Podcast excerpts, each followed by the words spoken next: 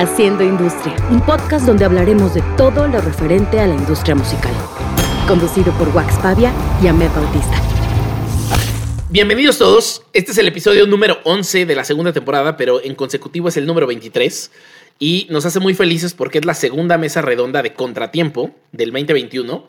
Y esta vez es un episodio que siempre quisimos hacer y no sabíamos cómo hacerlo. Y si mal no recuerdo, surgió de la cabeza de Sofía, que ahorita se las voy a presentar rápidamente, pero el tema de hoy son los fans. Los fans y su papel en la industria. Entonces, invitamos a tres de nuestros amigos que conocemos porque son fans y por diferentes motivos, redes y momentos en la historia. Pero les voy a presentar uno a cada uno. Antes de llegar a ellos, saludo a mi co-host. ¿Cómo estás, Waxito? Buenas noches, buenos días a todos los que nos están escuchando. Eh, estoy muy bien, estoy feliz porque este es el número 23 y el 23 es el número de Lebroncito, entonces Estoy feliz. Copiándole a Jordan, obviamente, ¿no? Digo, pues para que pero, se enteren. Pero Jordan no está jugando, entonces es el número de LeBron. Y muy bien. estoy feliz porque los Lakers. También es el número de Draymond Green y, otros más. ¿eh? Tenemos estos invitados. Sí, también. Pero de LeBron, güey.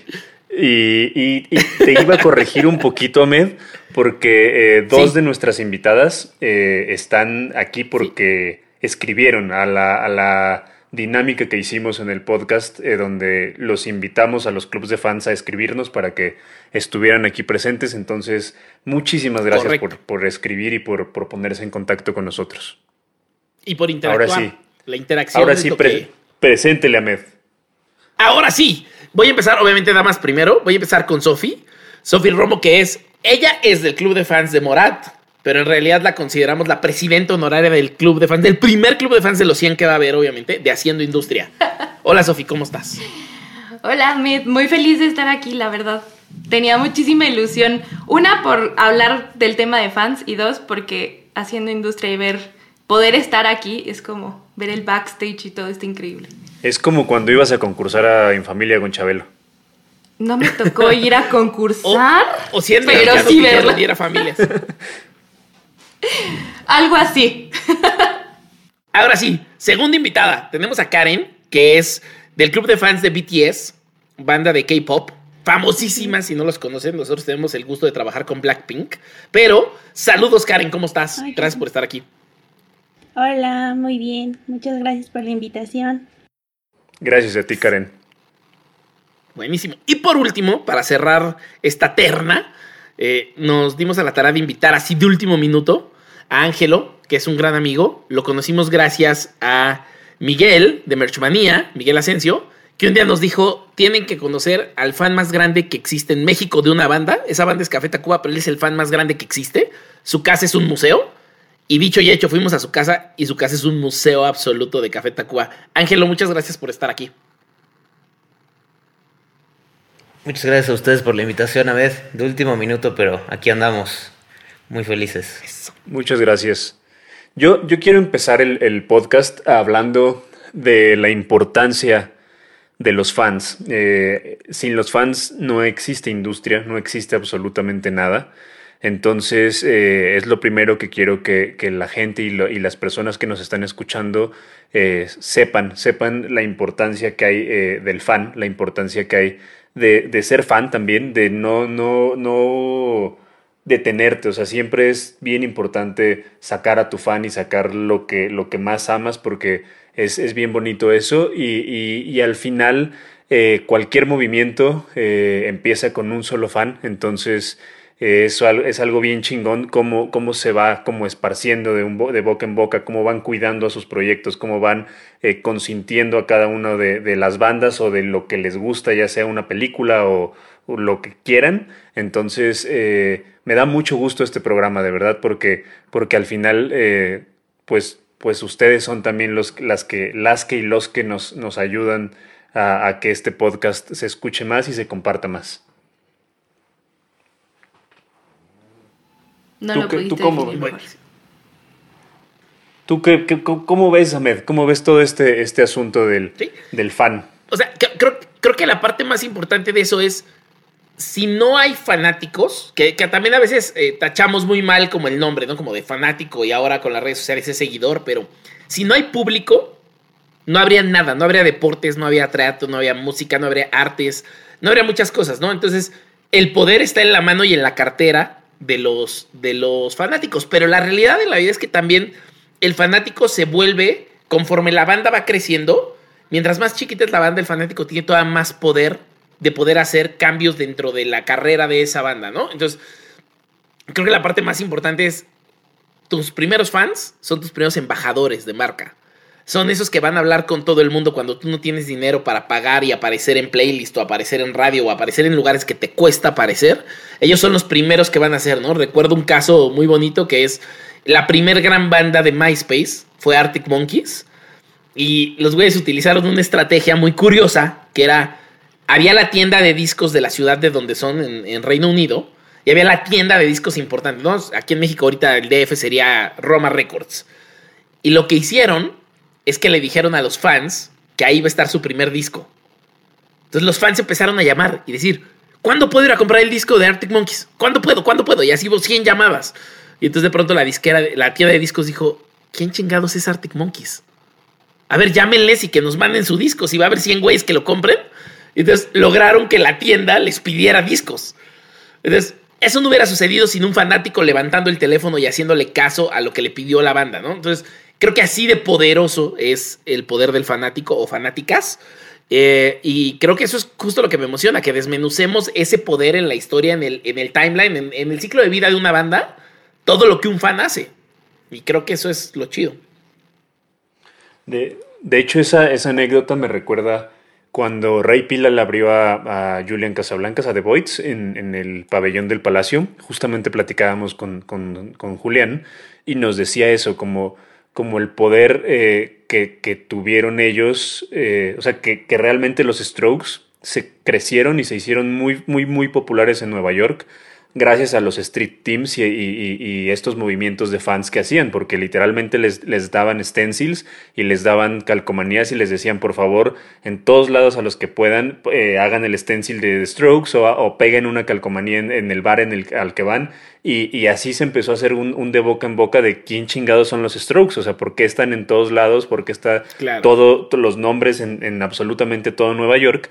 y es cuando te das cuenta realmente el poder eh, que tienen los fans. A mí, a mí en lo personal, eh, una de esas anécdotas que me pasó fue, fue con Enjambre cuando en Reactor no querían poner eh, la canción y hicimos un flyer y le dijimos a los clubs de fans de él es Rulo, si lo ves en la calle, por favor pídele la canción y llegó un momento en el que Rulo nos dijo, güey, qué chingados están haciendo. Un poco lo que, lo que contabas de, de Arctic Monkeys. Y, ahí fue cuando, cuando Rulo dijo, ¿por qué chingados me están encontrando en la calle y personas que no conozco me están pidiendo enjambre? Entonces eso, eso funcionó y realmente el poder que tienen está más cabrón de lo que a veces eh, creen. Claro. Que, que, digo, ahorita quiero, quiero dejarlos hablar claramente, ¿no? Pero para poner solo un contexto de la edad que tengo, cuando éramos muy chicos, yo nací en el 81. Y en el 81, cuando Metallica ya tocaba, narra la leyenda que los fans empezaron a pasarse su cassette. O sea, copiaron un cassette y se lo empezaron a copiar en todos los lugares donde había metal. Y entonces de pronto la gente empezó a decir, ¿quién chingados es Metallica? ¿Por qué todo mundo tiene su cassette? Pero todo fue porque se empezaron a pasar unos cassettes copiados. Entonces llegaba a tu casa y tú copiabas tres y se lo pasabas otros tres y le decías, güey, acabo de descubrir esto. Entonces, toda la carrera inicial de Metallica, que se volvió un fenómeno pop pop de radio, o sea, eh, no tocaban metal en radio, se volvió porque los fans empezaron a copiar cassettes y repartírselos entre ellos gratis. Yo quiero hacerles una pregunta a ustedes tres. ¿Cuál fue la primera banda o artista del que fueron fans? Pues primero las damas si quieren. Adelante. O si no, yo contesto. Fan, fan así ya para poner. No, no, no, no de, de hacer un club, pero que de verdad dijiste quiero pegar un póster de ellos en mi cuarto, o sea, o, me quiero, quiero tener todo lo que salga de ellos. O, ajá, o sea, esa, ese, esa como, como sensación de que, de que quieres justamente saber todo de ellos, que si salen en una revista, que si y empiezas como a investigar mucho de, de ese proyecto. Pues a mí realmente me pasó hasta, o sea, sí ese nivel de querer saber todo y poner un póster, etcétera, me pasó hasta Morat, realmente. O sea, antes me gustaba, escuchaba su música, o sea, de varios artistas, no sé, como La Oreja de Van Gogh, Adele, cosas así me gustaban mucho, pero así que ella ya dijera, lo quiero saber todo, fue hasta Morat, realmente. Y cuando, cuando lo, lo decidiste, o sea, cuando dijiste quiero ser fan y me gusta todo lo que hacen y quiero saber todo de ellos, eh, ¿cómo nace la idea de decir voy a hacer un club de fans de, de Morat? O sea, voy a hacer el club de fans Morat México. Pues nace la idea de que siempre que te, te empieza a gustar muchísimo algo, empiezas a hablar todo el tiempo de eso y tus amigos se hartan de ti y te dicen como ya, o sea, está Confirmo. padrísimo, pero a mí no me gusta tanto, entonces empiezas a buscar una comunidad con la que sí puedas hablar 24/7 del tema que te gusta. Entonces yo empecé a buscar en Google y yo así, eh, existe una página que se llama Morat México y yo, y yo, ¿y esto? Un link de WhatsApp y entré y era un grupo de WhatsApp y era una página nada más al inicio, no era todavía un club. De hecho, yo lo llevo con otra chica que se llama Lynn. Y ahí fue cuando dije, no, es que tenemos que hacer algo. O sea, nada más está- se está informando, pero yo tengo que hablar todo el tiempo de esto con alguien. Así fue como inició. ¿Tú, Karen? Yo, bueno, yo empecé mm, a seguir a una banda de K-pop cuando por allá del 2005, cuando pues las redes sociales no eran tan activas como ahorita, pero sí, así que yo dijera querer saber todo y hacer mucho por un artista hasta que conocí a BTS. Y pues sí, igual, o sea, pasa que a tu familia, a tus amigos, pues sí llegan momentos en los que ya así como que los hartas y de plano ya no, búscate una vida y un amigo con quien hablar. Y fue así que llegué a pues a ser parte de Army y a tener mi propio team, que somos cinco chicas mexicanas y dos chilenas. Y pues hacemos igual proyectos para ellos y te llena de mucha satisfacción realmente. Oye, Karen, ¿y, y por qué decidiste ser fan de, una, de un proyecto coreano? O sea, y sobre todo en el 2005. Mm, Cuando yo conocí, bueno, yo conocí a el K-pop por allá del 2005, sí, iba en la secundaria, pues una etapa de tu vida así como muy complicada. Y realmente a veces piensas que el idioma tiene mucho que ver, pero más bien yo creo que las letras y el significado de cada canción es lo que te, te motiva. Pero buscabas, o sea, buscabas la traducción de la letra. Sí, Ok. Me encanta. Sí, eso. buscabas la, la traducción y, o sea, leer las letras era así. mm, Hay canciones muy, muy lindas que a lo mejor este para muchos dicen, pues no sé, o sea, es un género raro, no le entiendes, pero cuando tú sabes lo que dice la canción, o sea, realmente te inspira demasiado. Y que aparte es un género como raro para muchas personas, pero sí tiene un nicho de, de fans súper grande. O sea, yo, yo sobre todo a mí me sorprendió cuando vi a, a Blackpink en, en Coachella y de repente ver tanta gente y ver el fenómeno que, que es el, el- el- un grupo como, como ellas, de verdad me, vol- me voló la cabeza porque en verdad es, es algo muy, muy, muy grande, más grande de lo que, de lo que cre- creí, creyéramos. Sí, realmente piensas que a veces este, son pocas las personas o que no son muy conocidas, pero como decía Sofía, o sea, empiezas a investigar, a indagar y realmente conoces una comunidad que después se vuelve pues, prácticamente tu familia, porque 24/7 estás conectados con ellos y sabes este, lo que pasa hasta en otras partes del mundo. Así es. ¿Y Decía- tú, iba a decir que en alguna parte de este episodio me voy a clavar en hablar del K-pop y los fans del K-pop. Porque tengo ahí, o sea, tengo unos años de, de ese pedo y está increíble, increíble. Pero ahorita me clavo. Seguimos con Ángel. Pues yo coincido un poco con lo que, que decía Sofía, ¿no? A mí me, me pasó algo bien chistoso porque te puedo decir genuinamente que soy fan de Tacuba desde chico, ¿no? O sea, porque dices, a ver, ¿desde cuándo se volvieron fan fan y decidieron ser, este, lo- tan clavados en lo que están haciendo ahora? Pues realmente yo desde hace como unos 20 años, ¿no? Eh, obviamente cuando eres este, más chavo pues no sabes ni bien qué onda con respecto a gustos musicales y demás. Yo te podía decir que hasta me podía gustar desde Britney Spears o New Radicals o lo que sea que escuchara mi hermano en ese tiempo, ¿no? Porque pues es lo que traes, ¿no? De influencia de tu hermano mayor. Pero eh, justo por culpa de mi hermano mayor que me regaló el, tiempo transcurrido, que es ahí donde viene eh, la recopilación de los primeros cuatro discos de Tacuba, fue cuando me empecé a clavar ya muchísimo y empecé a hacer ya la, colección enorme. Em, ya la colección que conoce Ahmed del, del museo, pues ya tiene otra historia, porque esa realmente yo no sabía, por ejemplo, que existían sencillos, ¿no? O sea, un disco con una canción, que era el sencillo que iban a sacar de, cada, de cada disco. Cuando me enteré de que existían estos discos, ahí fue cuando ya valió. Cuando ya valió madre todo y dije, no, pues tengo que juntar todos los sencillos que existan de Café Tacuba y ediciones especiales o que edición japonesa, edición colombiana y todo ese rollo, ¿no? Entonces, pues ya de, de, repente ya tenía una cajota y dije, no, pues esto está muy chingón como para tenerlo aquí guardado en una caja. Y justamente se va mi hermano de la casa y dije, de aquí soy chavo. Y pues ya me puse a diseñar el, el mueble con otro, con otro chavo que es diseñador. Y ya, ¿no? Quedó lo del museo. Realmente la página en Instagram, solamente tengo página en Instagram. Y esta página realmente lleva menos de un año que la hice, ¿no? Justo por lo que decía Sofía, ¿no? Que ya llegas al punto de hartar a la gente que te rodea o que tú dices, no manches, subí algo bien chingón y nadie reaccionó, ¿qué les pasa, no? Pero pues es porque obviamente no coinciden contigo, no les gusta tanto, entonces ya fue cuando dije, bueno, pues vamos a hacer una página de Instagram únicamente para la colección que tengo y a ver qué tal jala. Yo, yo el otro día justamente hablaba con Sofía que, que le mando un saludo, que iba a estar de invitada y por logística no pudo, no pudo estar de invitada, pero ella era presidenta del club de fans de Enjambre y justamente el otro día pensaba como, o sea, abrí unas cajas y encontré como, como prototipos de... ¿Te acuerdas unos prototipos de parches que hicimos de, del daltónico que nunca salieron a la venta? Y luego como demos que tampoco salieron a la venta. O sea, un, un chingo de cosas que tengo y que realmente le dije como, a ver, o sea, pues pues tú eres fan, o sea, obviamente yo, yo le tengo mucho cariño a eso, pero yo tengo otros recuerdos con ellos y este tipo de cosas a lo mejor a ti te, te van a, a, hacer más feliz.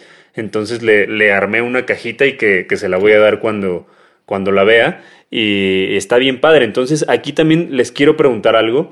Eh, ¿cómo, ¿Cómo ha sido el acercamiento con, con las bandas? Porque hay un momento en el que eres fan y luego hay un momento en el que eres fan y eres tan fan que las mismas bandas te conocen, el mismo artista te conoce y luego ya hay un punto en el que, en el que ya incluso hay, hay eh, managers eh, que todos los managers lo deberían de hacer. Yo, por ejemplo, eh, sí tomo mucho en cuenta lo que los clubs de fans me dicen, incluso los tomo como, como estudio de mercado. O sea, yo, por ejemplo, con Enjambre eh, le, mandaba a Sofía como, como las canciones antes de que salieran, le, le, preguntaba qué opinas de esto, cómo ves tal, o sea, porque, porque a mí me parece que es bien importante que, que un fan, o sea, que alguien que, que, realmente es fan te diga cómo, cómo le gustaría que un proyecto salga. Incluso, por ejemplo, cuando sale, yo soy muy fan de Star Wars, cuando sale una película, o sea, obviamente están los foros de Star Wars donde deberían de haber hecho esto y hubieran hecho tal y y yo creo que si le hicieran caso a los fans, no habría tantas quejas de, de las películas y de las historias que, que, sacan. Y me parece que es muy importante eh, eh, este tema de los fans. Es que yo creo que depende un poco lo que dices, ¿no? Porque, por ejemplo, sí, por supuesto coincido contigo que la opinión de un fan o de los fans es súper importante en cuanto qué tanto puede pegar, qué tanto les va a gustar, le va a gustar a la gente. Pero también me quedé pensando, o sea, a ver, en el caso específico de Café Tacuba, si ellos mismos mandan al carajo a la disquera porque les gusta hacer lo que a ellos les gusta y, si no les gusta a los demás, pues ni modo, ¿no?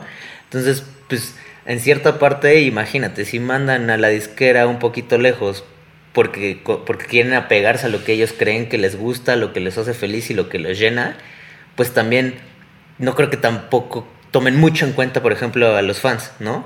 Pero yo creo que eso no, está tan bien, Angelo. O sea, yo creo que eh, está bien que en la parte musical eh, no los tomen en cuenta y que hagan el disco, pero yo creo que sí tienen que, abrirse un poquito porque pues al final el fan es el que está consumiendo y a mí y con todo el respeto del mundo los quiero muchísimo a Rubén, a José, a Meme y a Quique, pero con todo el respeto del mundo tienen, o sea, al final los que están manteniéndoles sus carreras son los fans, entonces yo creo que, que, como artista tienes que tener esa apertura de decir, ok, a ver, vamos a, al menos mostrarles el disco antes que a todos para que nos digan qué opinan, qué canciones son más importantes. Yo, yo sí siento que esa apertura eh, eh, debe de existir. Yo, por ejemplo, con, el, con los clubs de fans de Mon, todos tienen mi WhatsApp, yo estoy en contacto con absolutamente, bueno, con la mayoría de los clubes de fans porque son un chingo, pero, pero sí los tomamos en cuenta y, y, cuando, o sea, sí intentamos hacer ciertas actividades con ellos, porque pues al final son, son los que pagan un boleto, los que están ahí, o sea,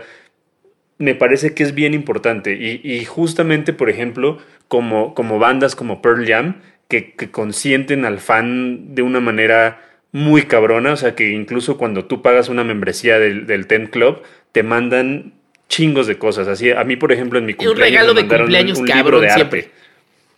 Así, y, con una carta que obviamente era una fotocopia, güey. O sea, no era como que me la firmaron, pero con una carta de te deseamos eh, un feliz cumpleaños y la firma de, de, todos los integrantes de Pearl Jam y un libro de arte, güey. Y que son cosas que dices, ay, güey, o sea, qué chingón ser fan de, Eso este está padrísimo.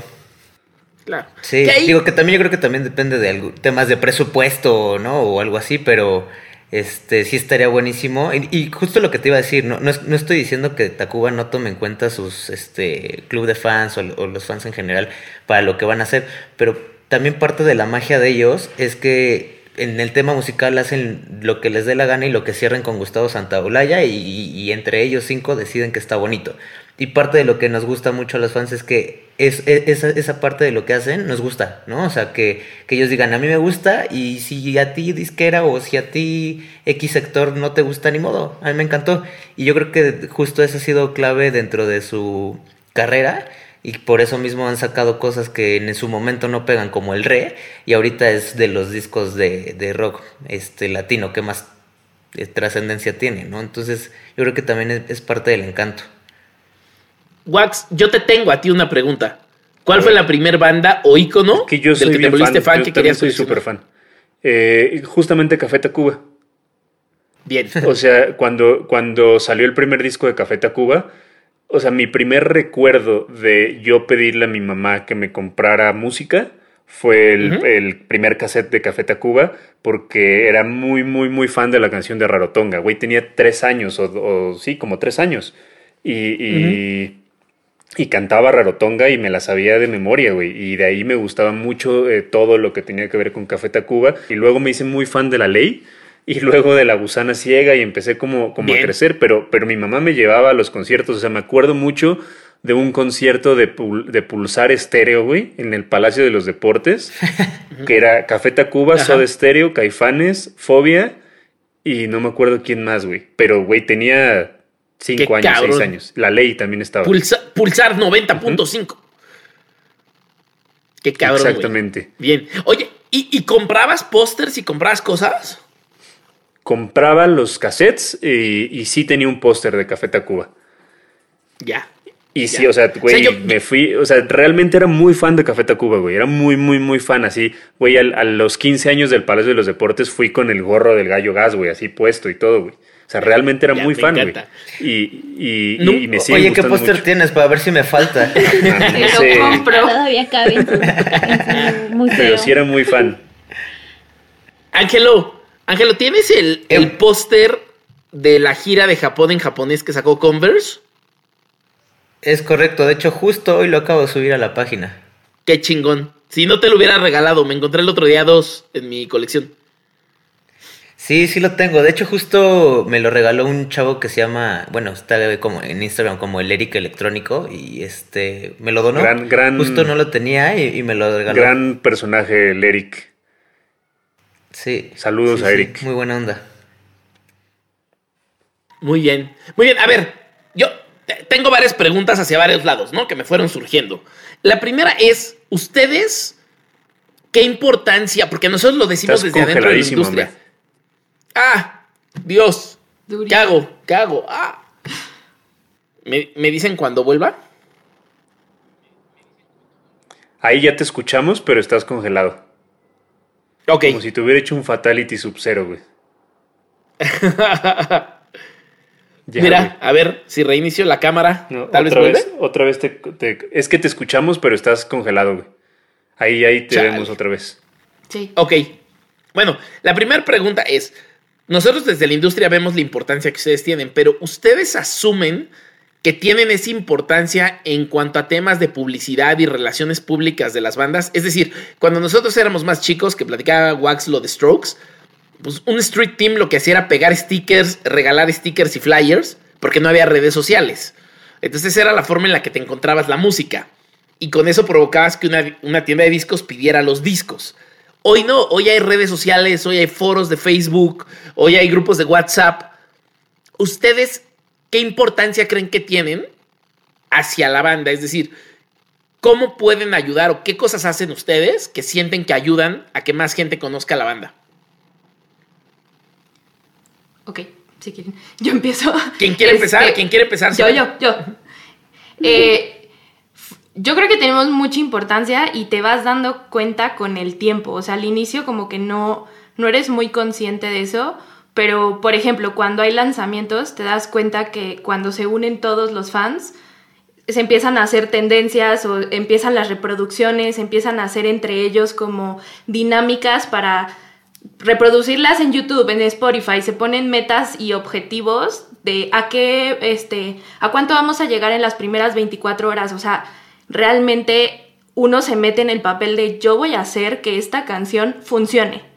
Y voy a llamarle a todos y la voy a poner en todas las redes sociales. Y si necesito tener ocho ventanas de Google Chrome abiertas para que se esté reproduciendo, lo voy a hacer. Y dejar Spotify 24 horas moviéndole no sé qué tantas, ya hay mil historias de qué tienes que hacer para que no te detecten que eres un bot, etcétera, lo haces, ¿no? Entonces ahí te vas dando cuenta que realmente los, los clubes de fans, y más cuando se unen, son un, un adrazo durísimo, cuando menos cuando están lanzando una canción. Lo son. Y, perdón.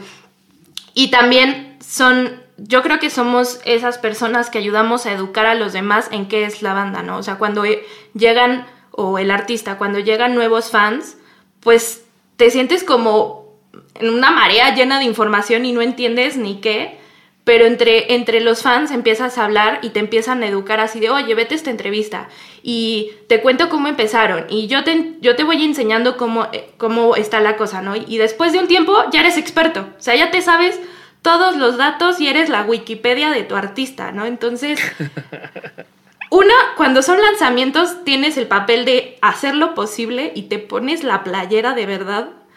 Y la otra es realmente educar y promover constantemente porque también estás haciendo contenido, ¿no? O sea, estás generando qué puedo poner de mi artista o agarras el video de YouTube, la entrevista, un, este, una foto que alguno de tu club de fans hizo, porque hay muchísimo talento en los clubes de fans. Entonces, todo el tiempo, si ellos están parados, tú estás generando contenido para que no, no se estanquen y sigan como una línea. Yo creo que eso es como nuestra importancia, ¿no? Que incluso es tan, fuerte, incluso es tan fuerte eh, todo el tema de memorabilia que juntan que muchas de las bandas que en algún momento hacen un documental acuden a los fans, o sea, es como de ayúdenme a, encontrar el video que se grabó de tal, porque, porque de verdad lo tienen, o sea, en verdad lo, lo guardan y lo atesoran muy, muy, muy cabrón. y lo archivan eh, ordenado. Exactamente. Yo, yo quiero preguntarles. ese adelante, punto de. Perdón. adelante, adelante. Que ese punto de la memorabilia es súper importante y justo. O sea, es, no sé si sepan que hay un libro de, de, de Café Tacuba que justo habla de, su historia. Y justo, ¿no? La memorabilia que sale en ese libro fue de, uno de los fans de Café Tacuba. O sea, realmente ellos a lo mejor ni, ni tienen las mismas cosas que nosotros tenemos. Y eso enriquece como justo cuando quieren hacer documentales o videillos o lo que sea. Yo creo que parte de importante es de, lo, de los fans clavados como nosotros que tenemos ese tipo de artículos. que son tus tesoros, ¿no? Yo quería preguntarles cómo es cuando eres muy fan y de pronto ya tu artista te conoce, porque seguro les ha pasado. O sea, que seguro ya dices, o sea, ya te ven y te dicen, hola Sofía, hola Ángel, hola Karen, ¿cómo están? Y, y que, cómo, cómo, cómo se transforma esa relación de ser fan y de ver a tu artista como en un pedestal eh, alto y de repente ya, ya saber que te ubican. Pues es un poquito como el tema de, ser como un, lo nombran un, un fan from hell, ¿no? Esa, de repente ese fan from hell que puede ser un poquito incómodo, pero yo creo que hay una línea muy delgada, ¿no? Ya de, ser un, fan incómodo a ser una, pues una persona más que nada más llega, saluda y tal. La verdad, a mí no me ha pasado más que con Rubén. Eh, Rubén, si le digo hola, soy Ángel, el güey del museo, pues sí sabe quién soy, ¿no? Pero yo creo que si me lo encuentro en la calle no tiene la menor idea quién soy. Pero ya que convives con, con, como de manera más constante, por ejemplo, me pasó que en un año a Rubén lo vi, no sé, siete, ocho veces, ¿no? Entonces ya como que era mucho más constante el, el estar en una firma de autógrafos todo el tiempo con él o un, un rato en backstage, ¿no? Entonces yo creo que cambia en el sentido en el que dices, pues también son personas, ¿no? O sea, no es como que sí las tienes en el pedestal y todo, sí las miras porque tiene una muy buena carrera, porque su música y lo que escribe y X te transmite demasiado y tal, pero al final ya dices, pues es, es Rubén, es una persona, ¿no? No, no es este... No es, no es otra, y no, y no sientes que justamente el, el ver al, al, artista ya como esa persona no, no te mata un poco ese, esa emoción del fan. ¿A lo divino? No, eh, o sea, porque al final te digo, o sea, sí lo vi varias veces al año, literal como 7, 8 y de estar como viviendo un buen rato con él, pero no mata el, no mames, estuve con Rubén, ¿no? O sea, no, no, no mató el que al, al segundo quisiera postar una foto con él o que al segundo quisiera contarle, güey, estuve con Rubén, tal, tal, tal, tal, o sea, no mata como ese, ese pues, fanatismo o esa emoción de haber estado conviviendo con él. ¿Tú, Karen, has convivido con BTS en algún momento? No, con BTS no. Con, con otro grupo sí, pero directamente así con ellos no. Con el manager y, e incluso con el papá de uno de, de otro grupo de K-pop, sí. De hecho, me llevo muy bien tanto con el manager como con su papá. Qué raro que, o sea, ya que te lleves bien con el papá, güey. De hecho, este, de hecho, él, este, incluso el día de su cumpleaños del papá, sea, yo me dedico a hacer edits y se los mando y él los postea en su cuenta de Instagram y me contesta y me publica, me responde los mensajes y es muy, muy lindo el señor. Qué chingón. ¿Y alguna vez has ido a Corea? No. Pero es mi sueño irme a Corea. o sea, ¿te encantaría, por ejemplo, ver a BTS en Corea? Sí, sí claro. ¿Qué disquera tiene, qué disquera tiene K-pop en México? ¿Quién tiene a BTS? Mm, Beat Hit. Beat Hit Entertainment. Es que está bien cabrón eso de la disquera del K-pop. O sea, yo, me empecé a meter mucho eh, justamente con, el Katrina, que, que, en algún momento queríamos eh, traer a algún artista de, de K-pop, estuvimos como, como revisando. Y, y, no mames, era un mundo cabrón. O sea, en, los mix-ups hay un área específica de K-pop y son de los discos más vendidos y las ediciones están carísimas y súper chingonas, así con brillos y con, con hologramas y mil madres. Y de verdad es un mundo que, que, te das cuenta. O sea, al final, si una tienda comercial como Mix-Up tiene esa área específica, es porque hay un público muy, muy, muy potente del K-pop y, yo creo que, que es, es eh, lo que les decía al principio, es como un mundo que, que, no sabes que existe y cuando le entras, entras a como a, un, a, otro universo. En Corea hay hasta las líneas de cosméticos que ellos usan. O sea, no es que ellos tengan líneas con su nombre, es que ellos dicen, yo uso esto de Maya, yo uso esto de Clinique, yo uso esto de y entonces cada uno de ellos dice qué usa, hombres y mujeres, y todo eso se vende en sus tiendas. Esta te va a incomodar. Merchandising entre los clubes de fans. ¿Es piratería o no es piratería o qué? Va por ahí mi pregunta. ¿Puedo, sumarle? ¿Puedo sumarle? Súmale. Súmale y atácalos. Sí, esa iba a ser, esa iba a ser mi pregunta dos. Es del lado oscuro y es dura. El otro día, una gran amiga nuestra, ilustradora muy cabrona, síganla, Ana Chavana, Ana Chavana, aventó una bomba nuclear en el grupo de Austin TV. El grupo de Austin TV es una comunidad muy bonita. Ellos son una banda, do it yourself, que se han creado a partir de su comunidad. Y el grupo de fans hoy se escribe mucho, se llaman Austin TV, se escriben mucho en Facebook. Y de pronto entre ellos se hacen playeras o cosas. Hasta ahí lo encuentro válido. Le dicen mucho a la banda, oye, deberías tener merch oficial Oye, deberías sacar merch oficial. Oye, yo nunca pude alcanzar tu merch oficial. Oye, debería, yo soy fan nuevo, soy jovencito. Encuentro en la leyenda de Austin y nunca pude comprarme nada. Y un día, y un día de la nada, se empiezan a vender entre ellos merchandising hecho por ellos, gorritos, playeras, todo ya comerciando entre ellos y hasta discos quemados, discos piratas. Y en el grupo están los Austin, como personas, están como personas los Austin. Y entonces Ana Chavana es la primerita que tuvo el valor de decir, oigan, yo solo quiero decir que a mí ya me incomoda y esto ya me parece que es piratería. Y ¡pum! Una bomba nuclear, una bomba nuclear. Así, hubo fans que la atacaban la atacaban horrible, así, y claramente siempre el que quiere justificarse va a doblar el argumento hacia donde lo quiere, ¿no? Entonces va a decir que la línea hasta donde él quiera, pues no es piratería, obviamente.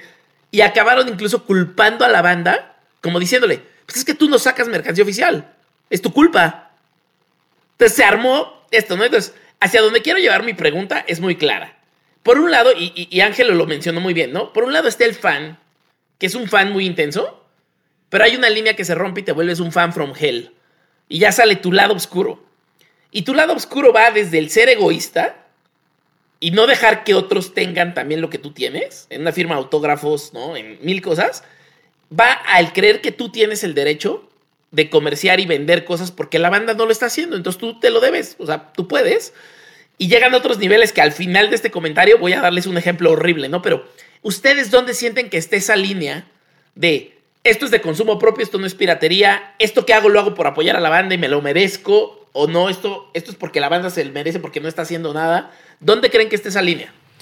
Pues mira, es como dices, la línea es súper delgadita, ¿no? O sea, es que yo no, me, no nunca me he encontrado en una situación en la que no encuentro merch de Café Tacuba, ¿no? Digo, siempre ha habido, o por lo menos en los últimos años sí.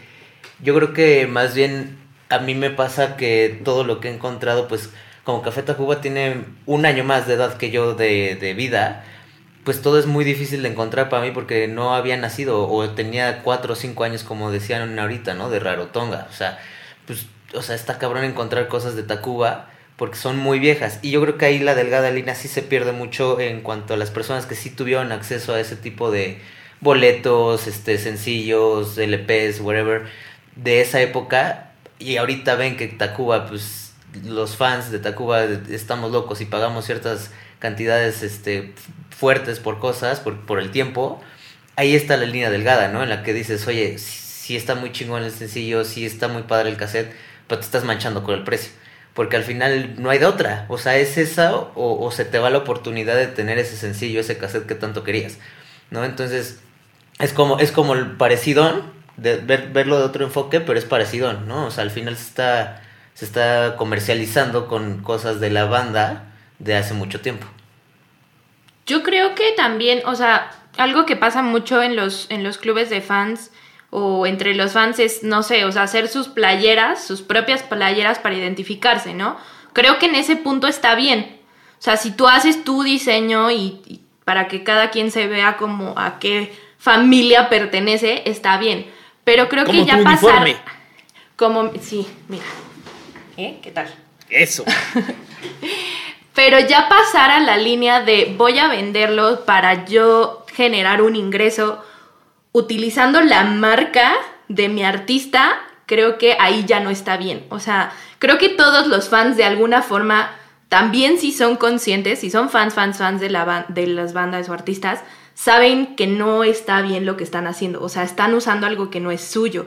A menos que, no sé, ellos hayan hecho algún diseño no sé, tengo muchas niñas que venden stickers porque a veces el merch no es asequible para, pues, no sé, o sea, niñas que tienen 15, 16, ¿no? Entonces hacen stickers que valen 5 pesos para que cuando menos puedan tener algo de su, de su banda. Pero dices, bueno, es un diseño de alguien que hizo una, o sea, no está utilizando el logo, no está utilizando la imagen tal cual, fue un diseño dibujado por ella, ¿no? Y no lo está vendiendo en Mercado Libre, o sea, ¿sabes? no sé, creo que todavía digo, ok, va, pero sí me ha tocado ver mercancías de Morat así en Mercado Libre y con el logo de este tamaño. Y yo una vez entré en conflicto y, le hablé a su equipo y le dije, oigan, esto está bien, o sea, realmente sí se puede porque, no manches, yo necesito fondear el club de fans, este, los regalos no salen gratis. Este, me dijeron, no, no, no, no, o sea, esa es la marca y pertenece a ellos, ¿no? Entonces yo así de, ah, ok, bueno, está bien, o sea.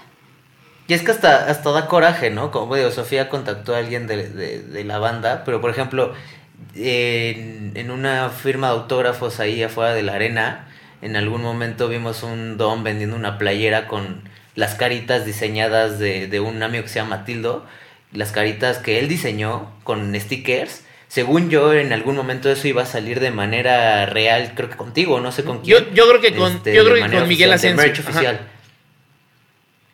Ajá, con, Mike, ajá. Creo que iba a salir, no estoy seguro. Eh, pero el tema es, o sea, un diseño muy, muy chingón iba a salir de manera oficial, con, con merch oficial y de repente como la subió en internet se la piratearon y ya la ves ahí vendiéndolo a un puestero y dices, hijo, qué poca madre, ¿no? O sea, hay, hay trabajo. A mí me tocó que en un puesto hubiera un cojín del logo de nuestro club de fans, o sea, ni siquiera de la banda. Del club de fans, un cojín del logo. Y nosotros, ¿qué?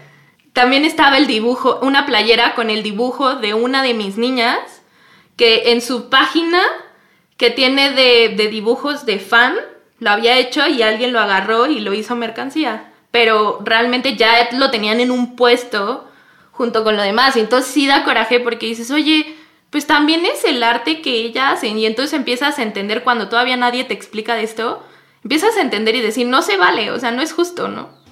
Carla Morrison llega a su primer Metropolitan y habíamos hecho una playera con Kraken, un artista gráfico muy famoso que decía déjenme llorar. Tenía cuatro ojos llorando mucho y el cuello, las letras decían déjenme llorar, como si fuera un tatuaje. Y los güeyes bajaron de internet toda la expo que hicimos de arte de Kraken en Los Ángeles. Bajaron nueve diseños que eran arte, arte puro. Y a todo le pusieron Carla Morrison. Que no tenían nada que ver con Carla. O sea, solo una, uno de esos artes era de Carla. O sea, le piratearon a Kraken todo y lo hicieron Y ese no lo piratearon. Ajá. Entonces había toda una línea pirata de un artista que hizo unas piezas para Los Ángeles y como él había hecho una playera para ellas, pues estos se hicieron millonarios con una línea de merch que no existía. ¿Y tú qué crees, Ahmed? A ver, esa sí te la pongo ahí, la dejo votando porque yo estoy como indeciso en ese tema de merchandising y, piratería y demás. ¿Qué haces si tú estás esperando que, comprar eh, merch oficial o comprar cierta cosa oficial y la banda no lo hace, güey? y de repente esperas y esperas y esperas y el pirata sí lo hace, güey. O sea, ¿hasta qué punto está bien? O sea, como, como decir, güey, pues lo quiero, pero si no, o sea, es un poco como lo que pasa con, con, con, el streaming, que de repente estrenan una película que tienes un chingo de ganas de ver y por Hulu. Y, pues, güey, Hulu no existe en México, güey, ¿qué hago? Wonder Woman, tenía un chingo de ganas de verla, Luis me la bajó en torrent, güey. ¿Por qué? Porque no estaba la pinche película, güey. Y quería verla y me estaban spoilereando en todos lados, güey. Y, la quería ver, güey. Me sentí mal, güey. Así, dije, no mames, me sentí sucio, güey. De, güey, la bajé en Torrent. Ni me gustó tanto la película. Y aún así, cuando salió en iTunes, la compré, güey. O sea, como que dije, tengo que nivelar este pedo. Ahorita está aquí, la compré. Lado bueno de la fuerza. Yo hago lo mismo. El tema es al momento de bajarla de un torrent no le pagaste a nadie. Seguramente hay ads y esos sitios ganan algo de dinero, sí, pero no desembolsaste dinero en hacerlo. Y ese era justo mi punto. El punto es, yo las playeras que compré piratas afuera de los conciertos no había de otra. Era lo que había y yo ni sabía que era piratería. Pero el día que entendí que era piratería, preferí conscientemente no comprarla y decir, o presiono a la banda que lo haga, o yo me hago las mías. Yo de 2000... ¿Qué fue cuando vino Pearl Jam? 2003. De 2003 como a 2004 yo me hice un montón de playeras yo solito, hasta con Sharpie, güey. Y me encantaba hacérmelas. Porque decía, no lo quiero comprar. Y si tengo lo pero estás, Topic... Pero está, estás de acuerdo... ¿Estás de acuerdo de que si un fan se quiere hacer una, una, playera él mismo de un diseño, está ok, güey? O sea, mientras no, no generes está ese dinero porque no está comerciando. Porque no está comerciando. Ese es el tema. O sea, en el momento que tú le pones el dinero a alguien más que está vendiéndolo para hacer negocio y no le paga a nadie por hacerlo, ahí está mal, güey. Aquí va eh, la última pregunta ya para cerrar el, podcast. ¿Los haters son fans? Fueron fans, ¿no? Confundidos, ¿no? Confundidos. Yo creo, yo creo que el hater, yo, yo siento que el hater es de los fans más fans, porque son los que le ponen, o sea, le ponen más atención que el mismo fan. O sea, de verdad está, está, está duro. ¿Qué piensan de los Ahí es haters? la diferencia. Ahí es la diferencia. O sea, claro que estás en la categoría de fan, pero eres un fan tóxico. O sea, eres un fan que no aporta. Exacto. Y eres un fan que aunque generes controversia, lo que estás buscando es atención, pero quien realmente está atrás de todo, atrás de las redes sociales, creando las canciones, cuando ve que haces eso, ya, eres, ya no eres importante para él. Eres un troll al que hay que bloquear. No te quieren en su vida, güey. Sí, ellos lo que menos quieren Ustedes- es que ustedes como fans, fans, que sí o te sea, quieren. Pero, por ejemplo, ustedes como fans en los clubs de fans eh, o, o en las comunidades de fans, ¿cómo lidian con los haters? Porque a huevo debe de haber haters dentro de los clubs. Claro. Un chingo. Uf. Es que yo creo que depende de ti, ¿no? Si lo quieres, si lo quieres tomar en cuenta o no. O sea, a ver, al final, eh, lo de Tacuba, muchos este, dicen, oye, desde el Cuatro Caminos o desde el Sino ya no suenan igual, cambiaron muchísimo su estilo, ya es más rock normal que lo que la onda que traían en el, en el re o en el revés yo soy, ¿no? Etc. Dices, pues güey, ya no te gusta, ahí está la puerta, ¿no? O sea, nadie te obliga a ser fan. Al final, yo, te, yo personalmente te puedo decir, sí hay una canción de Café Tacuba que no me gusta, una, de las mil que tiene, ¿no? ¿Cuál? Y no por eso voy a estar tirando mierda de, de Vaivén, qué horrible canción, ¿no? O sea, no. O sea, la verdad es que no. O por ejemplo, también de repente hay diseñitos que digo, híjole, este sí no me gusta. Y, y, y en el caso específico de, de, de Tacuba, yo sé que mucho de lo que se diseña pasa por Rubén o por Quique, ¿no? Entonces es como de, pues no porque a mí no me haya gustado significa que no esté chingón, ¿no? Pero, por ejemplo, a ver, te voy a hacer una, una así directa de Café Tacuba, que se desgarraron las vestiduras, pero durísimo. ¿Qué pensaste cuando hizo la colaboración con Bad Bunny? Rubén.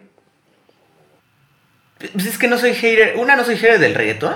O sea, me da igual. Es, más, hasta te puedo decir Bien. que, que en el Spotify, en el resumen del año, tengo varias de reggaetón que hasta yo me quedé a chingar. ¿A poco sí la escucho tanto? y este. Y dos, pues no es como que digas, ay, este, qué vendido Rubén o, o, o ya se volvió muy popular. O sea, pues puede hacer este featuring con quien le dé la gana. Al final yo creo que Rubén es de los artistas mexicanos que más featuring tiene con todos, ¿no? Entonces, si lo hace con Bad Bunny o con quien sea, me da igual, la neta. Sí, y que no te Aprendan, guste no cambia el aprendan valor. man- eh, fans de Café Tacuba. Que sí, estaban, aprendan. pero así como si les hubieran mentado la madre. ¿Ustedes qué, cómo lidian? A ver, tú con, los, con las, las haters K-poperas, Karen, ¿qué, qué haces? Uy, esas deben de ser tremendas, ¿eh? esas son.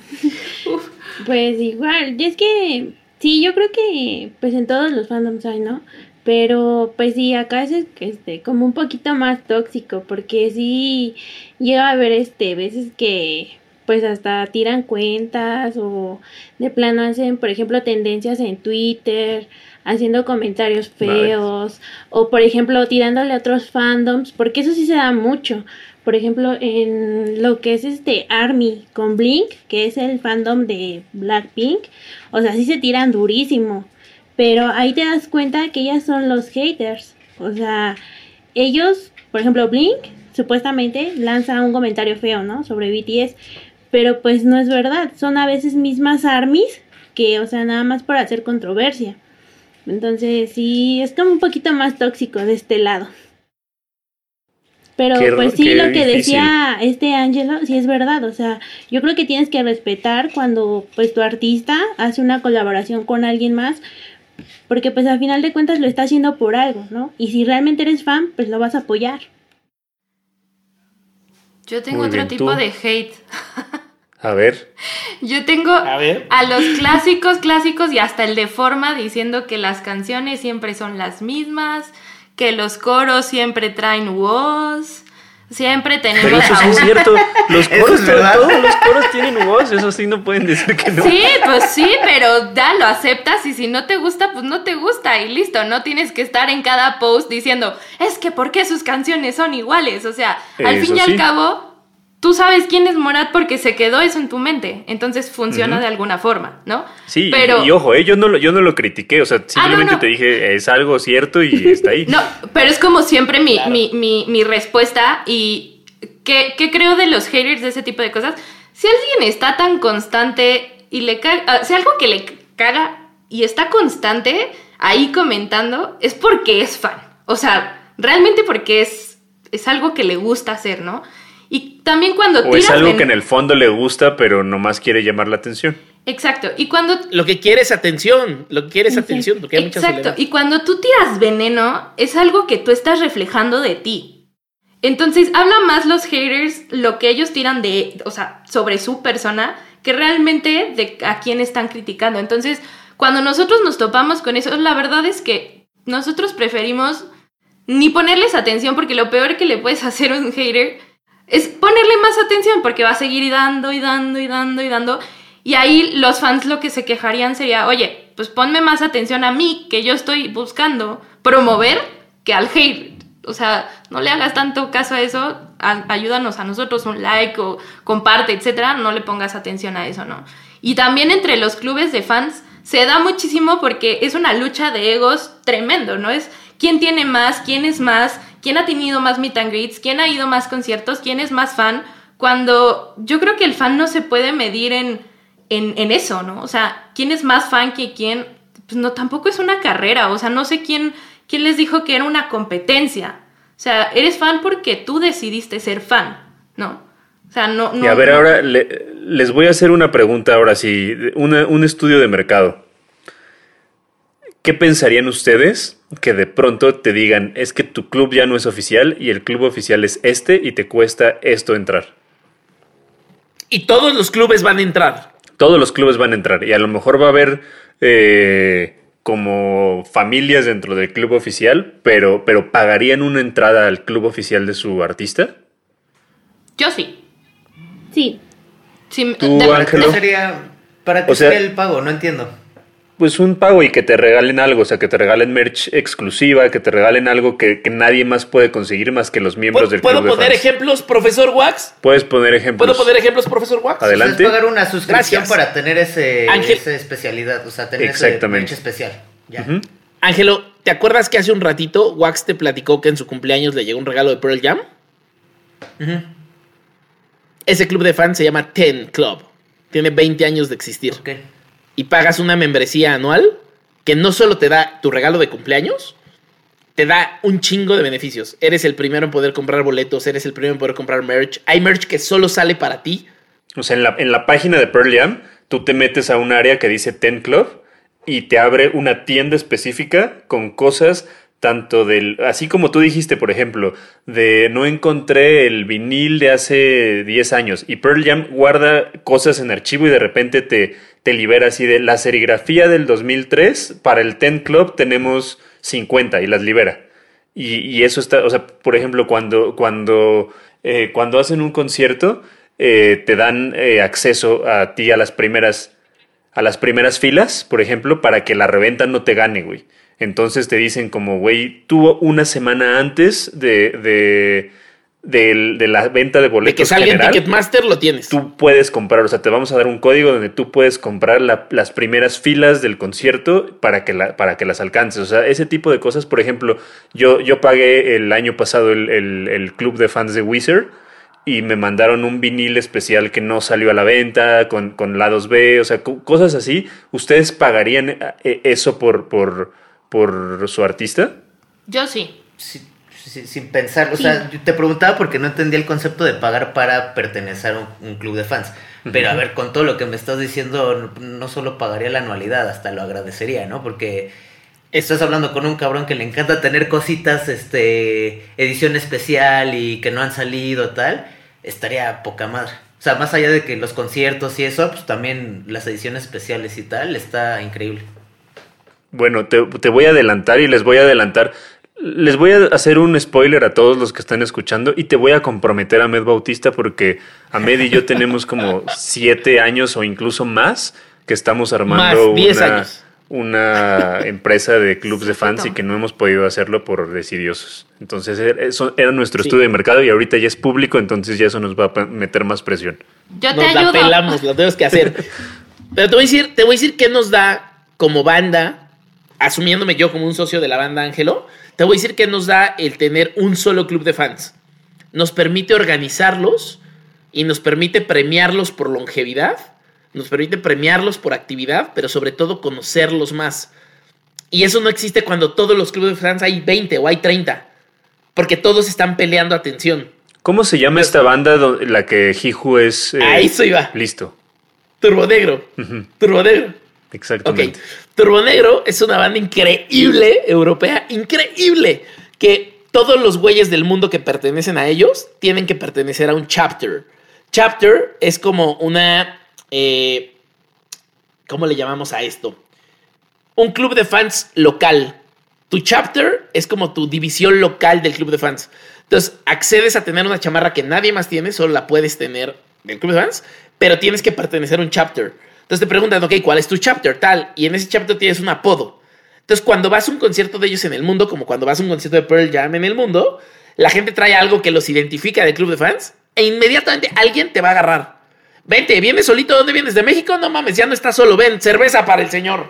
Sí, mi último show en Seattle con Pearl Jam, tomé gratis tres días. Porque todo el mundo decía, ¿de dónde eres México? México, cerveza para el mexicano. Vámonos. Entonces, se vuelve una comunidad mucho más grande, pero sobre todo organizada. Y que incluso, no hay que incluso intercambian parches e intercambian cosas, ¿no? De, de los Sí. chapters. ¿Sí? En, en las chamarras, tú les vas dando de tu chapter porque tú sí puedes hacer tus cosas de tu chapter personales. Entonces le das a los otros fans. Entonces hay fans que traen su chamarra de todos los chapters llenas porque han conocido a 30 chapters, 40 chapters. Ahora, esto me lleva a mi pregunta final. Yo con esto cierro mi intervención el día de hoy, que es, primero se los voy a preguntar y luego les voy a dar dos ejemplos bien bonitos. Pero lo primero que les voy a preguntar es, una comunidad de fans, no troles, no queremos trolls que buscan atención, una comunidad de fans cabronamente organizada, ¿sienten ustedes que tiene un impacto social cuando se organizan y pueden hacer cosas que no son solo para su banda, se organizan para hacer cosas bonitas hacia afuera? ¿Ustedes conocen casos o en sus clubes de fans han visto el caso de organizarse como comunidad y ayudar a ciertas causas o cosas? Yo tengo, tengo un ejemplo que a mí me marcó muchísimo, que fue cuando fue el terremoto, el, el del 2017.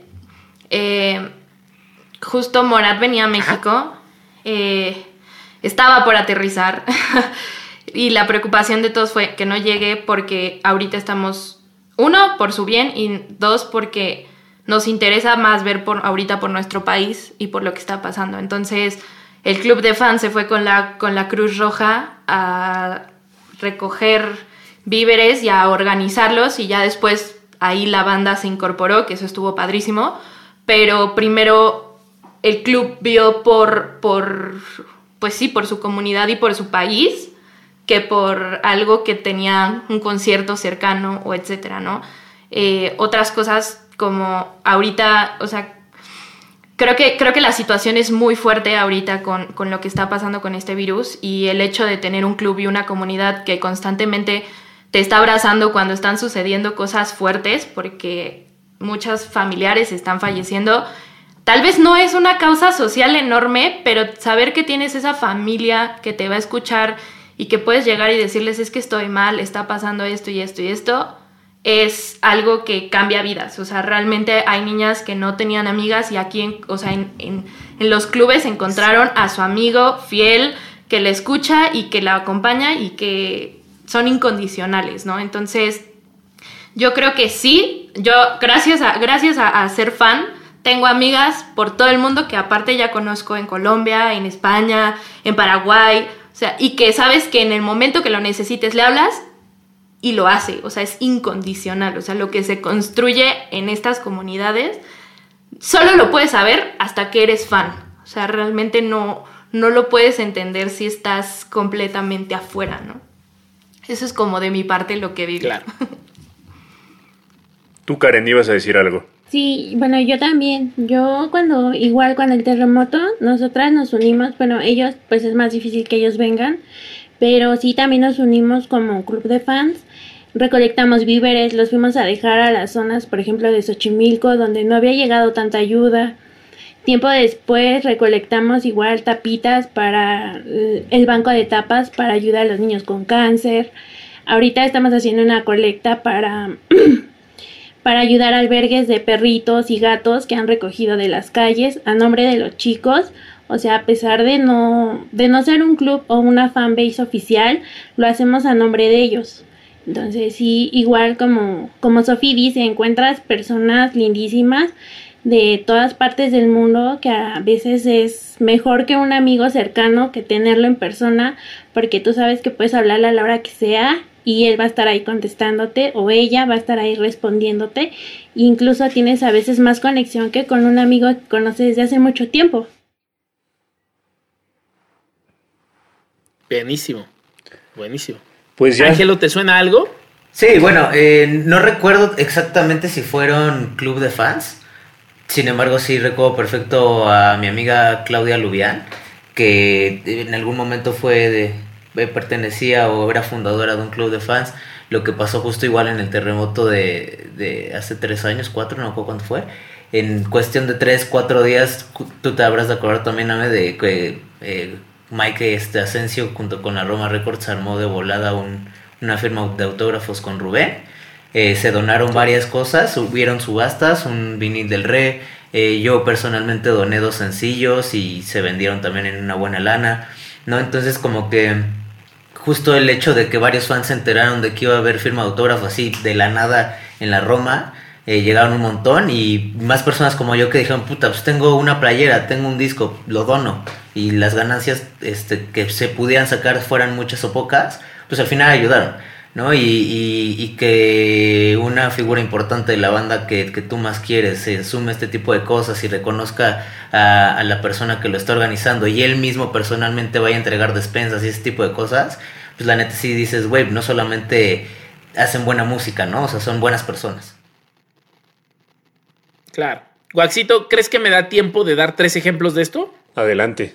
O sea, ya, ya nos pasamos un chingo, pero también seguro, seguro hay, hay mucho, mucho que cortar de, tus congeladas.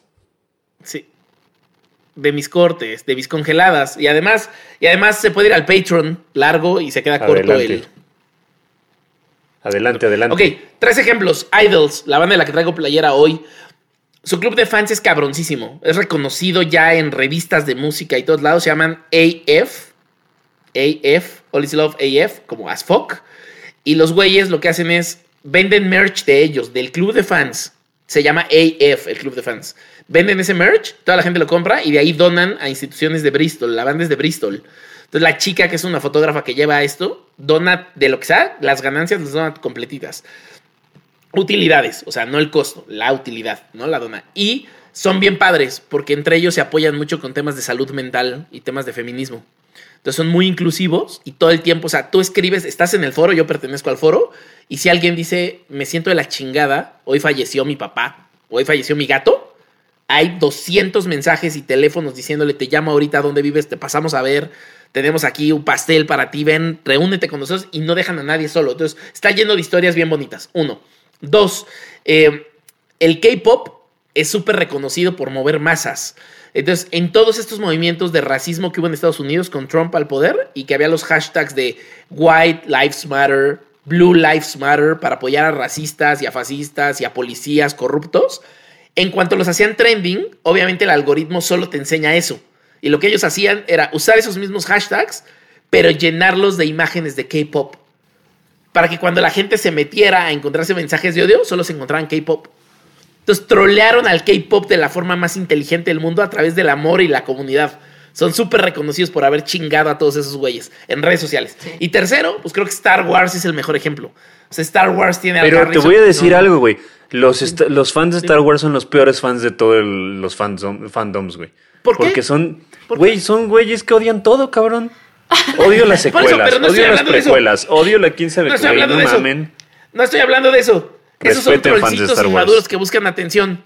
Estoy hablando, estoy hablando del club de fans que se llaman Garrison, que están, que se disfrazan oficialmente. Tan cabrones. todos ellos hacen acción social en hospitales, en todos los países en los que Star Wars tiene ese grupo de cosplayers. Y está bien cabrón. y no lo dicen en ningún lado. Y lo hacen todo el tiempo. Y es bien cabrón porque gente puede criticar y ser pendejos y decir, ah, pinche güey de 50 años disfrazándose, que es un niño. No, güey, ese güey hace acción social todos los fines de semana y tú sentadote criticando que no te gustó el episodio 9. Entonces, sí, qué chingón son los fans. Qué bonito episodio porque qué chingón son los fans y qué, ah, qué chingón somos los fans somos. No quiero dejar pasar este lo, que acabas de decir, por ejemplo, ahorita me llegó a la mente un güey que se llama Takubo Luchador. No tengo, no tengo el gusto de conocerlo, pero ese güey, eh, si este se autonombra Takubo Luchador, tiene su máscara de, luchador y tiene acá el, el del gallo gas y ese, este, este chavo va a dar pláticas de anti-bullying a, ciertas escuelas y demás. Qué chingón. Y, y eso Me está súper cool, ¿no? O sea, agarras como tu imagen es de la banda que más te gusta, pero vas a, es- a esparcir buena onda a las escuelas, ¿no? Entonces yo creo que también es importante mencionar a este güey. Exacto. Saludos al Tacubo Luchador. Y como dice Ahmed, qué chingones son los fans. Qué chingones somos los fans porque yo, yo me, sigo considerando fan. Exacto. Entonces, Sí, eh, sigan siendo fans, no sean tóxicos, eh, sean felices. Yo para finalizar quiero que nos cuenten eh, qué, qué- qué proyecto quieren recomendarnos musicalmente, que es una de las secciones de. Haciendo Industria, en honor a, a Eduardo Chavarín, que le mandamos un abrazo hasta Tijuana, el, el ¿qué es el tornado de Tijuana? Sí le dicen así. Pero cuéntenos, ¿qué quieren, qué, qué nos quieren recomendar? Puede ser una canción de sus, de los grupos de los que son fans o lo que ustedes quieran recomendar. Pues mira, yo para cambiarle un poquito de, de Tacuba, pues porque ahorita no hay nada nuevo aparte.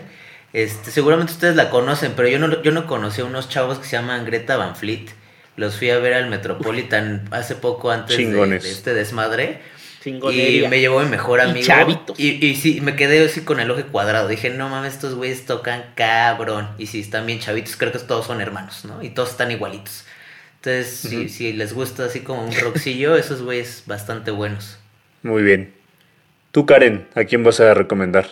Yo, ah, bueno, la canción que ahorita es como el sencillo de BTS, que es Life Goes On, que es La vida continúa, que ellos hicieron ahorita en esta época de la cuarentena, eh, explicando cómo es, pues, de haber pasado de un escenario lleno de gente a cómo estar encerrado a- en tu cuarto solo viendo a la ventana, y tiene un mensaje muy, muy lindo. Esa canción. Muy bien. Bien. Tú, ¿Puedo, recom- Bien. ¿Puedo recomendar a dos? Sí, Sí, adelante. dale. Unos son colombianos, que me encanta cómo se unen los artistas como colombianos y todo lo que sale de allá. Y se llaman Timo. Son como los nuevos vacilos de Colombia. Son increíbles, unos chavitos con muchísima buena vibra. Y los otros son mexicanos y se llaman Los Rumberos. Y me encanta la música que están haciendo, que es súper diferente. Que hicieron una canción con Daniel Me Estás Matando, que realmente creo que valen mucho la pena escucharlos y su concepto está padrísimo. Muy bien. Yo les voy a recomendar el, el- un disco, no les voy a recomendar una banda, les voy a recomendar un disco que es el, el Blood Sugar Sex Magic de los Red Hot Chili Peppers, que tengo tatuado aquí, como lo digo por fan. Bien. Eh, Bien. entonces, escúchenlo, está bien chingón. Es de mis discos favoritos de los Red- Hot Chili Peppers. Yo, Idols Tú, y Cadáver. Idols escribe. Idols escribe I-D-L-E-S. Idols. Idles. Y Cadáver con K. Cadáver. Como cadáver, pero con V de vaca. Cadáver. Esos dos. Bandas increíbles. La última sección del programa, tú la conoces muy bien, Sofi, la vas a inaugurar el día de hoy. Eh, son las dos cositas que le quieres recomendar eh, a la gente, a los fans, los que quieren ser clubs de fans, los que quieren acercarse así, le quieren recomendar al artista cómo tratar a sus fans, eh, también se vale. Entonces, ¿qué nos quieres recomendar, Sofi? Eh, yo quiero recomendar una cosa para los fans y es que no olviden que su artista es una persona. O sea, que tiene días buenos, días malos, que come, que tiene que dormir, etcétera. Entonces, que así cuando te lo encuentres en la calle siempre seas súper, súper respetuoso y pienses que cómo te gustaría que también te trataran a ti, ¿no? Entonces, creo que todo parte de la línea del respeto. Entonces, es la primera cosita. Estoy muy emocionada por decir las dos cositas. y la segunda cosita es para los artistas y es, no saben lo que significa un like, un comentario, un compartido de un artista para un fan. O sea, de verdad, no tienen idea. Entonces, que se metan a darle un like, a decir, oye, tu dibujo está padrísimo o qué cool tu cover, le cambian el día hasta, se les puede decir, hasta la vida a ciertas personas, ¿no? Entonces, creo que así como los fans dan, también es válido recibir del artista. Entonces, esas serían mis dos cositas. Bien. Karen, Yo, mm, pues creo que, pues casi lo mismo que dijo Sofi, ¿no? Saber que que tu artista a final de cuentas es un ser humano como tú, como ella bien dijo, y saber hasta dónde está el punto de su vida privada y hasta dónde su vida pública. Porque sí hay fans que de plano quieren saber hasta qué hora sale y yo creo que ahí es este la, la línea, ¿no? Saber hasta dónde es su vida privada y también respetarla. Y como fans, como un verdadero fan, pues debes saber respetar eso. O sea, hasta dónde sí puedes meterte y hasta dónde no. La segunda cosita, ¿cuál es? Pues, la segunda cosita. Mm, pues yo creo que sería como, pues como tener a lo mejor un poco más de acercamiento. ¿no? A lo mejor, como tú bien dijiste en el principio, hasta los managers, ¿no? O sea, ustedes son una, fan, una parte fundamental de entre el fan y el ídolo. Entonces, yo creo que eso también hace una excelente conexión entre todos. Entonces, yo creo que eso, que un poquito los managers tuvieran un poco más de acercamiento si los ídolos no lo tienen con los fans, los managers podrían hacerlo. Muy bien. Anotado. Yo, yo sí lo tengo, pero anotado de todas maneras. ¿Tú, Ángelo? Eh, a ver, yo creo que una sería que, que sí eres muy fan y todo, pero yo creo que también se vale ser objetivo. O sea, yo creo que no es bueno clavarse con, con el sí son increíbles o no, ya son de la chingada. Simplemente ser objetivo, ¿no? O sea, a lo mejor cuando tengan alguna discusión, porque siempre las hay, ¿no? Entre grupos o conocidos que amen el mismo grupo. O sea, objetivos, o sea, a ver, esta rola no me gustó, este disco creo que es diferente por tal y tal, pero pues no clavarse, es como si te pusieras a defender políticos, ¿no? O sea, defiende tu idea, no un político, lo mismo con la banda, ¿no? Exacto. y la otra, eh, yo creo que pues, ya sería para Tacuba, yo recomendaría que por favor saquen un DVD de parecido al de los 15 años, pero con el de 20 pinche conciertazo. Y yo creo que muchísimos fans están como yo esperando o, esperaron en algún momento que saliera la grabación de ese concierto. Ojalá lo saquen. Ojalá estaría buenazo. A ver, yo, yo les voy a recomendar que como fans... No, a ver, les voy a recomendar a la industria musical, a los managers, que, que sí trabajen con los fans, que sí les hagan caso que los street teams y los clubs de fans son sumamente importantes y de verdad no saben cómo cambian las historias de los proyectos cuando realmente se organizan. Entonces, eh, tómenlos en cuenta, consiéntanlos y trátenlos bien. Y la segunda cosita que les recomiendo, eh, pues lo que les he dicho ya en el programa, nunca dejen de ser fans. Eh, luego hay cosas que te dicen como, ah, es que ya estás grande, no mames, ya no puedes ser fan. O trabajas en la industria musical, se ve mal ser fan, ni madre. Sean fans, disfrútenlo porque, porque al final también está, está bien bonito como, como sentir eso y vivir eso y emocionarte y, y, seguir como, como con esa chispa que, que, te mantiene como, como cercano a la música y a las artes. Entonces, nunca dejen de ser fans. Ahmed Bautista. Buenísimo. Sí. Pues apoyando lo primero que acabas de decir, digo, lo segundo que acabas de decir, claro que sí. O sea, no dejen de ser fans. Pónganse esa playera para ir al concierto. Si los critican, vale verga. Vale verga. A la banda le va a encantar. Y lo más importante es eso, siempre pensar qué es lo que ayuda a mi banda, qué es lo que realmente aporta a mi banda. ¿Ponerme la playera? Sí. ¿Cantar una canción? Sí. ¿Ser un trollcito? No, güey. Ser un güey en title pendejo, no, güey. No, por favor, no. Y la segunda cosa es, como fans, júntense y hagan cosas más chingonas. No hay nada más poderoso en esta vida que comunidad. Ya la tienen hecha, júntense a hacer cosas cabronas. y no peleen por atención, no peleen por poder. Si hay un presidente y hay otro presidente y hay otro club de fans, vale verga. Todos son fans. Lo más bonito es llegar a otro país y que otro fan te aplauda por ser fan y te consiente y te haga sentir que no estás solo. Eso es lo más cabrón de una comunidad. Ya la tienen hecha. Aprovechen. Pues ahora sí, para despedirnos, eh, quiero antes agradecer a, Cerveza Minerva que nos ayuda a que estos podcasts se hagan. Ya estamos a punto de llegar a la, final de, temporada, al final de temporada, que es la próxima semana. Y quiero agradecerle a todos los, los Patreons que, que, nos ayudan, empezando por ti, Sofi. Muchísimas gracias por ser la primera Patreon de Haciendo Industria.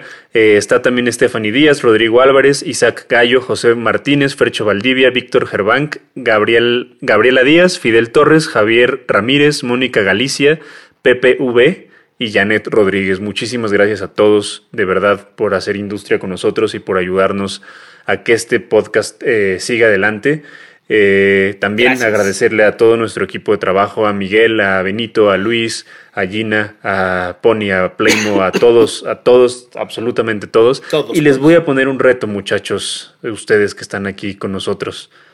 A ver si tan chingones nos van a ayudar a que seamos trending topic y que el podcast se comparta más. Entonces, vamos a poner a trabajar a todos los fandoms. de fans. Entonces, vamos a llegar al top 10 de Spotify y tenemos que cerrar así la temporada. Entonces déjame suelto un chisme. muy bien. Muy bien, muy bien. Cuenta con ello. Pues muchas gracias. Eh, por favor, compártanos sus redes sociales, eh, Karen, Sofi y Ángelo, las suyas y las de sus clubes de fans, para que los fans que, que nos estén escuchando puedan, puedan estar ahí con ustedes. Ok, pues las mías, bueno, las del Club de Fans Morat México en todas las redes, Instagram, TikTok, Twitter, este, Facebook, por todas partes, Morat México. Y las mías es soft-ro. Lo que necesiten siempre contesto. Muchas gracias. ¿Tú, Karen? Las mías, las mías son tanto en Facebook, en Instagram, en TikTok, en Twitter, son Team Army México Chile, bueno, se abrevia MXCH y la mía es Karen Kayongi. Muy bien. ¿Tú, Ángelo? La mía es Museo Tacubo, solamente tengo Instagram, así tal cual, Museo Tacubo, y la personal, Ángelo-Barrera. ¿Es Tacubo con U o con V? Como debe ser. Con V, con V como debe ser, exactamente. Muy bien. Yo estoy como Star Wax en, Instagram, eh, como Wax en todas las demás redes sociales y Ahmed está como Ahmed Bautista. Eh, entonces síganos también en haciendo, arroba haciendo industria y métanse al Patreon que hay muchas, muchas recompensas para, para todos. Los queremos mucho. Esos son, esos son nuestros clubes de fans. Nuestro club de fans es arroba haciendo industria y nuestro club de fans pagado es Patreon haciendo industria. Yo voy a hacerle un, voy a hacerle un club de fans a Med que se llama El Congelado. Y así lo vamos a, El freeze. Cuídense mucho. Cuídense mucho. Les mandamos abrazos. Estén. Eh, guárdense en su casa. Cuídense de verdad, que todavía está cabrón. Gracias a todos. Gracias a ustedes por invitarnos. Hasta luego. Gracias, Gracias por la invitación. Si quieres conocer más de las personas que hacen industria musical, no olvides suscribirte y ayúdanos compartiendo este podcast para hacer una comunidad más grande.